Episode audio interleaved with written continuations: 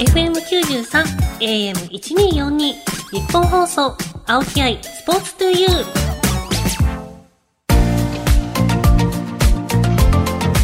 こんばんは青木愛です。経済セカンドプレゼンツ青木愛スポーツトゥユー。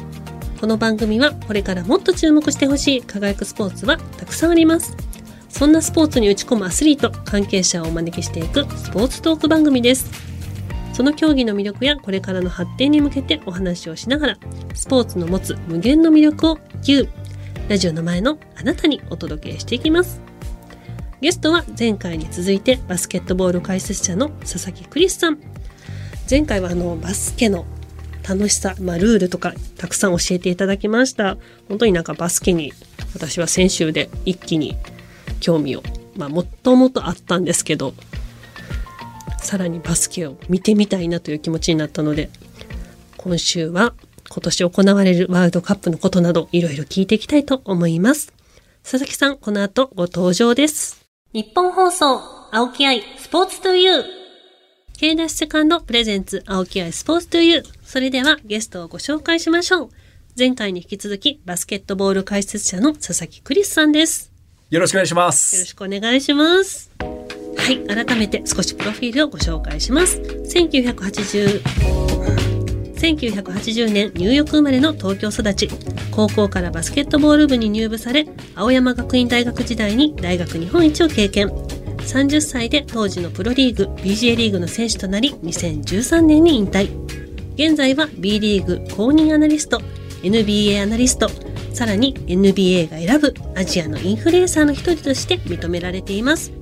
今回は B リーグのことそして8月から開催されるワールドカップのことなどを聞いていきたいと思います。よろしくお願いします。よろしくお願いします。はい改めてあの B リーグってはい。どんなリーグになりますか、そうですね、えー国内最高峰のバスケットボールリーグになって、はい。この2023年で、まあ、7シーズン目を終えようとしています。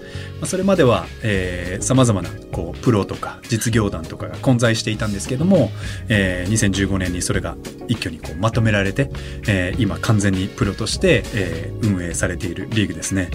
で B1 と B2 という部門が分かれていまして、J リーグみたいなもんですか？あそうですそうです。J1 J2 みたいなはい、J1、J2 みたいなところで。ちなみにそのうん7シーズン目、今はい。っておっしゃっててその7シーズン前までがこの BJ リーグになるんですか？えっと、BJ リーグともう一つのリーグがありました。はい。あなるほど、うん、そうですね。それが、B リーグの注目ポイントっていうのはどういうとこなんですか？そうですね。B リーグの注目ポイントは、ぱりスターの多さですかね。スターの多さはい。ちなみにその B リーグってごめんなさいうん。あの B1、はい。B2 ってあるっておっしゃってたじゃないですか、はい何チームずつあるんですか、はい。今シーズンは B124 チーム。24めっちゃ多いよ、はい。で、B2 は14チームで行われました。うん。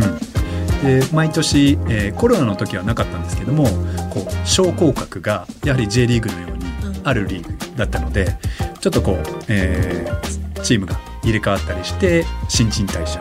ただコロナの時は救済処置として自動降格というものを撤廃していたので、ちょっと B1 の方に昇格だけは認めて降格はなしにしたので、コロナのシーズンの間にあなんか B1 めっちゃ増えてるちょっと増えたっていう経緯はあります。24と？14これは今シーズンまたうん。コロナがちょっと収まってきたから変わるんですか、降格するチームも出てきちゃうそうなんですよ。もうすでに降格する2チームが決まっていて新潟と滋賀のチームが降格する。えレイクスターズですか？そうです。レイク。レイクス。うん。レイクス、うん。はい。そう。ちょっと私の大学時代の友達そこで働いてるんですけど。あそうなんですか。いやー。ずっと大学卒業してからそこで。そうですよね。ただこうシーズン60試合あるんですよ。もう9月の末からこのチャンピオンシを決めるまでだと5月まで続くんですけどもう本当にハードな戦いで土日連戦水曜日も試合みたいなそういった中でずっと戦い続けるので結構その疲労や怪我のマネジメントも大きなポイントになって、まあ、レイクスもそして新潟アルビレックスもやっぱ怪我人に泣かされたっていうところは多分にありますね。だここは、うん、なかなかいかんともしがたいところです。でも本当にダイナミックな選手たちが。ルドカップ今年8月25日から開催されるんですよね、そうです。はい。これフィリピンインドネシア日本の3カ国で。はい。共同開催になりますね。はい。えと世界から32カ国がこのワールドカップに参加しまー、す32はい。でまずグループステージとこうファイナルステージというふうに分かれていて8つのグループが3カ国にまたがってそれぞれまあ、えー総当たりみたいなものをやって8グループの中で上位2チームがトーナメント方式のファイナルステージに進みます。うんファイナルの方はフィリピンのマニラで開催することになっています。そのグループステージで日本の対戦相手はドイツフィンランドオーストラリアはい。となってますけどはい。それぞれの特徴を教えてもらっていいですか？そうですね。あのードイツは、まあ、まず FIBA ランキングからお伝えしておくと、日本は36位。36位、はい、ドイツ11位うん。フィンランド24位はい、オーストラリア3位ということになっていて、単純にランクだけ見たらはい。ちょっと日本おっとってなっちゃいますけど、はい、まあ、ランクが全てじゃないですもんね。はい。その通りです。はい、あの確かに死の組とかそういう見,、うん。見出しが踊るようなグループには入りました。ただあのぜひねあの今お聞きくださってる皆さんにもお伝えしたいんですけども、まあヨーロッパ大陸そしてオーストラリアね世界ランキング3位ですし東京五輪でも銅メダル獲得。それからまあアメリカ大陸。こういったチームに一勝でもアジアの国が挙げればこれは歴史的な転換期になります。なので僕としてはランキング関係なしにこれは歴史を作るチャンスだぞと。そのチャンスが3回もあるっていうふうに結構捉えています、なるほど。そっかそっか。はい、ただその中でドイツは非常に NBA プレイヤーも多いですし、はい。えー2022年のヨーロッパ選手権でなんと3位に入っている。ヨーロッパはともすればあのワールドカップよりもレベルが高いそういった年もあるので、まあ、その力は伊達じゃないなというふうに思いますし、まあ、おそらく日本の皆さんも八村塁選手のうんうん。存在はご存知だと思うんですけどもドイツを牽引するポイントガードの選手非常に勝ち気で、えーバスケットに向かっていくドライブが強みの1 9 0センチのデニス・シュルーダー選手という選手がいるんですけども八村選手とシュルーダー選手はロサンゼルス・レイカーズでチームメイトだったりするので、まあこの国別対抗でまた当たったりすると結構白熱するんじゃないかなっていうふうには思いますね。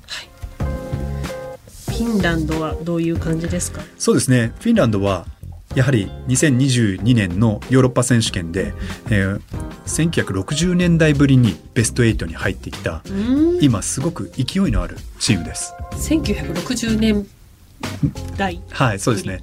中でも中心選手は NBA のユタジャズというチームでプレーしていて NBA で平均25得点以上。うん。で2メートル13なんですけども。2メートル13 ね思わず天井見上げちゃいますよね、どんなもんなんだろうとただそれでいて1試合平均で3本ぐらいのスリーポイントを決めてきたりだとかもう本当に機動力があって現代的なオールラウンダーなんですね。まあ日本も対戦となったらそのラウリー・マルッカネンっていうんですけど、彼を止めるというのがまずスタートラインになります。でもうオーストラリアはもうそうですね。オーストラリアめちゃくちゃ盤石ですね。はい。えっ、とオリンピックで、えー個人の得点ランキングでも3位に入ったパティ・ミルズという小柄なんですけどももうまばたきでもすれば得点を上げてくるような選手がいますしあのオリンピックには残念ながら選ばれなかったんですけど今若干二十歳で、えー NBA でトリプルダブルという、まあ、一人の選手が達成すると偉業とも言われる得点リバウンドアシスト、まあ、こういった項目、まあ、いくつかあるんですけど、はい。えー数ある項目の中で3つの部門で2桁以上記録するというトリプルダブル。これを史上最年少19歳と84日で達成したジョシュ・ギディという選手がいるんですね。今は二十歳になりましたけどもまあ現代的なオールラウンダーでまあちょっと高さもあるのでうんあの日本が苦戦するっていうのはまあ容易に想像できる。さあそして日本の注目選手はいといえばどなたになりますか、日本のマイケル・ジョーダンといえば八村塁選手ですね、もう NBA の中でもかなりこう秀でた得点能力と抜群の運動能力。やはり得点を取るスポーツですから、はい。その点を取ることに、えー秀でた才能を持ってるっていうのはもう日本の非常に大きな武器ですし、うん。彼は2メートル3センチではあるんですけど、はい。こうウィングスパンといって腕を左右にピーンと水平にまっすぐ伸ばした時の長さが2メートル13あるんですよね。身長より10センチ長い。実は身長よりこのリーチの長さが大事な競技なんですよ。確かにそうですね。はい。頭でリバウンド取るわけじゃないし。えでもえ身長よりはるかに長いですよね。はるかに長いです。あんま変わんないんですよね、はい。普通だと。身長とちょっと長いかなぐらいか、おっしゃる通り。一般的にはまあ身長に1%ないし 2%, 2上乗せしたのがその支局の長さと言われてるんですけども、はい。まあ、それでやはりこうバスケットアタックできて、まあ、NBA スター顔負けのダンクシュートとか、まあ、空中戦も得意ですし非常に僕は世界と戦う上ではいかにスピーディーな展開を研ぎ澄ませるか。やっぱり高さは相手の方があるので相手が5人戻ってる状態でなるべく日本は攻めたくないんですよ。少なくとも4対4とか3対3とか攻撃とディフェンスが表裏一体となっているスポーツなので不意打ち戦法ができるんですよ。小回り利くとかですか？それもありますね。そういう意味では あの八景追い残ったで横綱とこう組み合うより、まあ、舞の海関みたいにいろいろとこうかき乱したりした方がいいと思うんですよね、うん、すぐに組み合うのではなくて、うん、そういった意味で八村選手がまあ一番大事な存在ですしあともう一人まあ、今シーズンはブルックリンネッツで、えー NBA5 シーズン目を過ごしました。渡辺裕太選手、うんうん。まあ、僕は、えー日本のバスケットボール界のスコッティ・ピッペンっていうふうに呼んでるんですけど。コティピペンがわからん。これは響かないか。い。えいえあのマイケル・ジョーダンが6度の優勝をしていて2度の3連覇を経験してるんですけどもそのマイケル・ジョーダンとはいえスコッティ・ピッペンという相棒を手に入れるまで優勝経験がなかったんですね。えじゃあもうすごいじゃないですか渡辺選手、そうなんですよ。じゃあもう本当に八村選手がはい。一人でポンっているよりその渡辺選手が入ることでさらにお互いの良さうん。を活かせるってことですか、それはありますね、うん。渡辺選手も2メートル6なんですけど、もう非常に機動力があってブロックショットディフェンスにも長けてますしスリーポイントショットももう目玉が飛び出るみたいな成功率なんですよ。なのでもう日本にはもう本当にうってつけの存在2人で、うんまあ、この2人がやっぱり欠かせない要素もちろんワールドカップに参加してもらわないとうんあの WBC で大谷選手が来るか来ないかですごい盛り上がったじゃないですかそれと同じでやっぱり来ていただかないといけないんですけども、まあ、この2人が来るとやはりこう歴史的な転換期も迎えられる可能性はあるのかなって思います。日本放送、青木愛、スポーツトゥユー。K ダッシュセカンドプレゼンツ、青木愛スポーツトゥユー。パーソナリティの青木愛です。ゲストにバスケットボール解説者の佐々木クリスさんをお迎えしてお送りしています。続いてはこのコーナー、愛のあるボックストーク。さあ、はい。はい。今週も出てきました、はい。壊れかけの箱です。さあはい。この愛のあるボックスから、はい。今回もお題を引いていただいてはい。お話ししていただきます、はい。お願いします。これねちょっと瞬発力が試されるんでね大丈夫です。編集されるんで。あ大丈夫ですか？わかりました。さあ引きました。はいダダン。バスケットボールの年収お金事情。日本海外どちらでも。おー来ましたね。いやしいとこいやしいとこいやしいとこ いやいやいやいや。まあでもね気になるところだと思うんですよね。うんまあ、ちょっとあの日本の場合はその契約金とかそういったものが細部までこう明かされていないところもあるので、ちょっと、えー隅に置いといて。NBA 選手の年俸とか、えーそういったものですとかっていうと、まあ、大体あの「フォーブス」というこうあのなんていうんですかねビジネスとかそういった雑誌とかウェブとかでね、えー話題にされるところが調べてるところがあると思うんですけども、はい。確か、えーレブロン・ジェームスという今マイケル・ジョーダンと史上最高の選手として双璧をなす、うん、そういった選手が今現役でいるんですよね優勝回数4回で。うんそういった方は、えー、と年収がマーチャンダイジングとか含めても100億円にいくというふうに言われてますね。もうなんか100億円？なんかもう桁が違いすぎて天文学的ですよね。100億円はい。あと彼の場合はシューズメーカーのナイキとも生涯契約をしていて、生涯契約そうなんですよ。今ちょっとごめんなさい。あのうる覚えでわからないんですけど、まあナイキが過去に契約したどのアスリートでも最も高い1000億円は超えていたというふうには記憶してますね。えもうなんかえ1000億っていうはい。桁あるんですか？はい、ただそれは契約金なので多分シューズが売れる時の、えー、なんていうんですかねインセンティブとかそういったものも、えー、含めるともっともっと大きなものになると思いますしちょっとマーチャンダイジングまでの金額まではさっと出てこないですけども今、えー、年俸で言うと先ほどのレブロン・ジェームスはマーチャンダイジングも入れて100億円だったんですけど、バスケットボールの年収年俸だけで言うとステフィン・カリーという選手がいて、はい、はい、こちらももう本当神がかった選手なんですけども50億円を超えてます年間。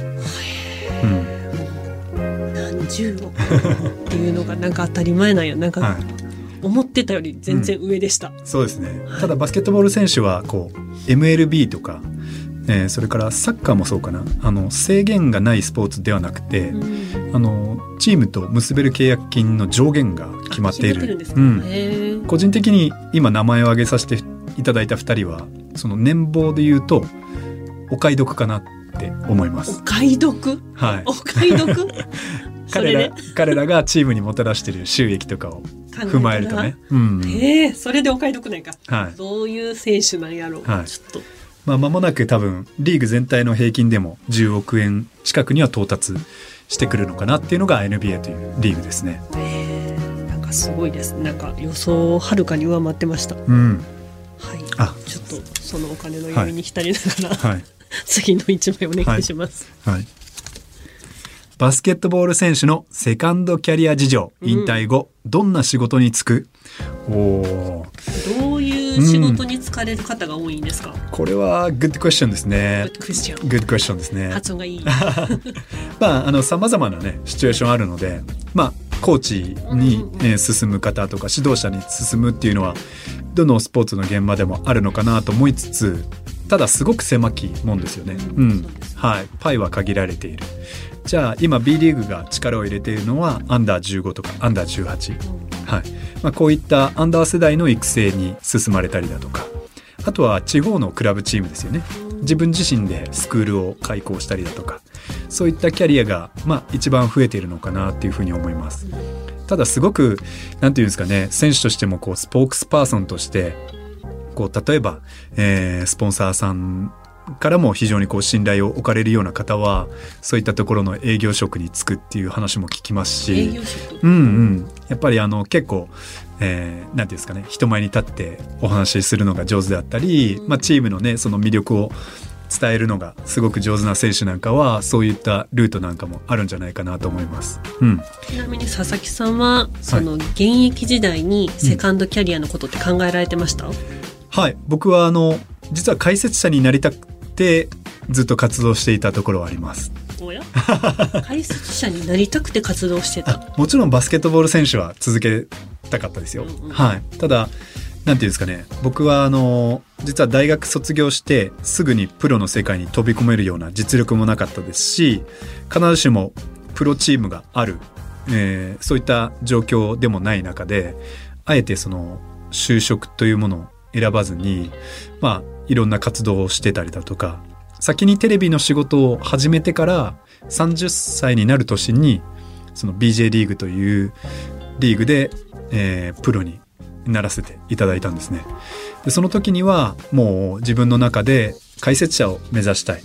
ただ自分は日本代表選手という肩書きもないし日本代表のコーチを経験したこともない、まあ、日本のスポーツ界ではそういったまあ一回の人間がこう人前で喋るとかそういったことはなかったので、まあ、僕としてはせめてプロ選手だよねっていう肩書きですとか、まあえー、そういったものをうん何か得られるといいのかなっていうのが半分と、うん、あとは30歳ってアスリートにとっては結構大きな数字だと思うんですけど、うん、そこで、まあ、自分のエゴもありますよね。自分の周りえー、大学卒業した時にはプロリーグはなかったんだけども2627ぐらいになってプロリーグもだんだんできてきてそっちに転向していく自分の近しい選手たちを見ている中でいやいや俺にもできるんじゃないっていう気概といいますか、まあ、30になってもうピークがなくなってしまう前に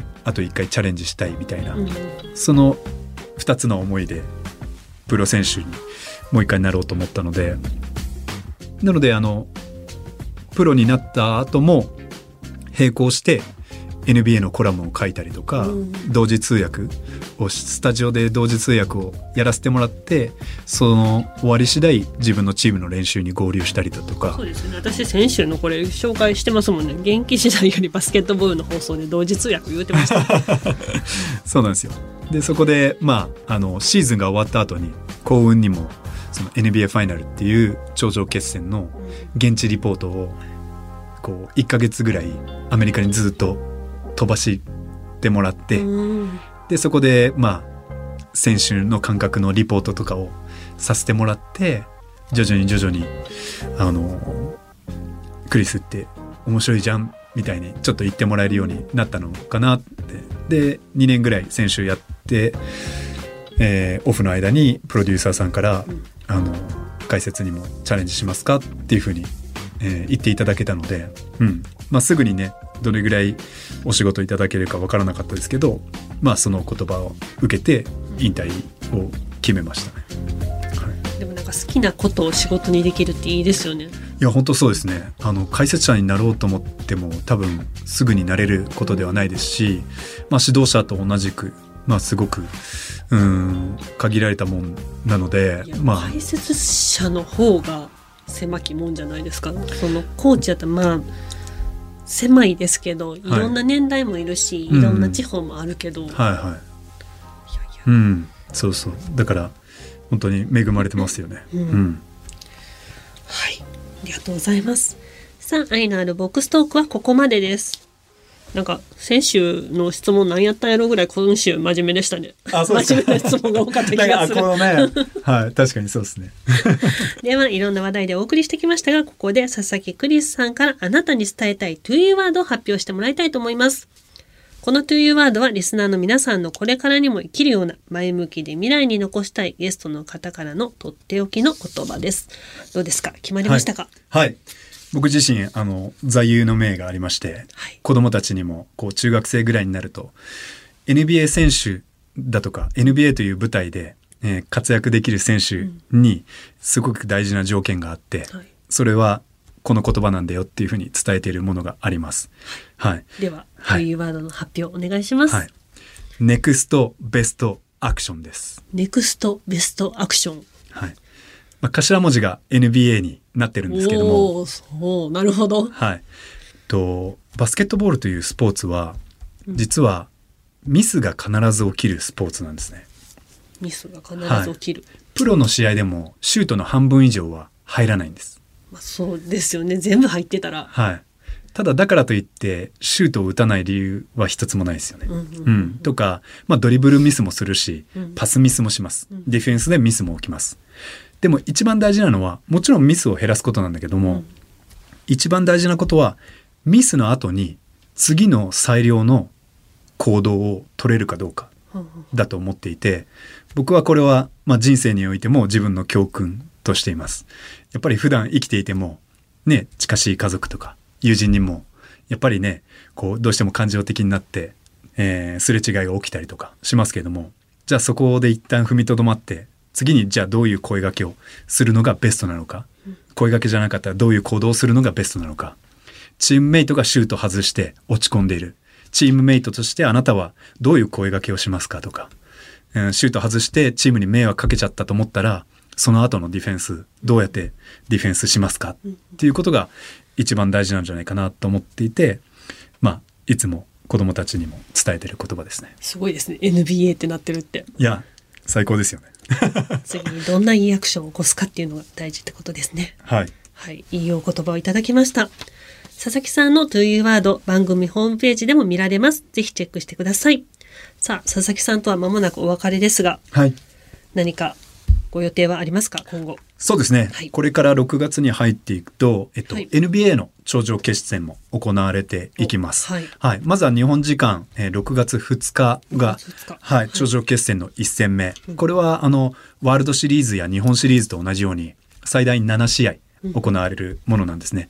でこの NBA ファイナルというものを、まあ、NBA 楽天さんの、えー配信で僕も解説させていただいているので、はい、ぜひ、えーこちらお付き合いいただけたら嬉しいなっていうのと、はい。昨年9月に、えー本を出版させていただきましてはい、えー NBA バスケ超分析、はい。語りたくなる50の新常識というものがあります。はい。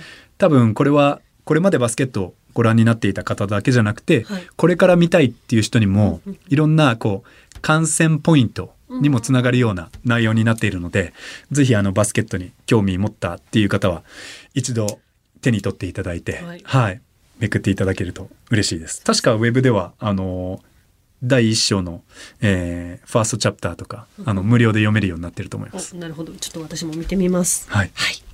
さあ、ゲストはバスケットボール解説者の佐々木クリスさんでした。ありがとうございました。ありがとうございました。日本放送、青木愛、スポーツトゥーユー。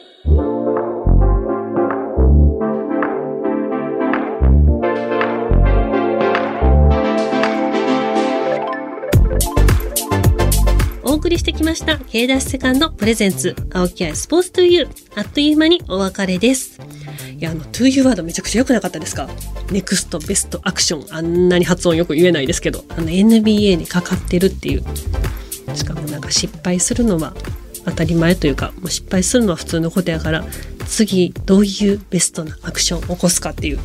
なるほどってこれもうスポーツだけじゃなくて、もう普通にサラリーマンとか OL の方とかにもぜひこの言葉聞いてほしいなと思います。あとね、ワールドカップ楽しみですね。日本が死のグループっていうんですか？勝てるかって勝ったらね、ちょっとガラッと変わりますもんね。日本のバスケの見方が。ぜひワールドカップ、暁ジャパン頑張ってほしいなと思います。さあ、番組ではあなたからの質問、メッセージもお待ちしています。番組メールアドレスは aispo.1242.com aispo.1242.com です。また、パソコン、スマートフォンアプリ、ラジコのタイムフリー機能を使って、この番組をもう一度聞くことができます。さらに、タイムフリーが終わった後は、番組ホームページから、ポッドキャストで聞けます。ぜひ、ホームページにアクセスして聞いてくださいね。お相手は私、青木愛でした。またね。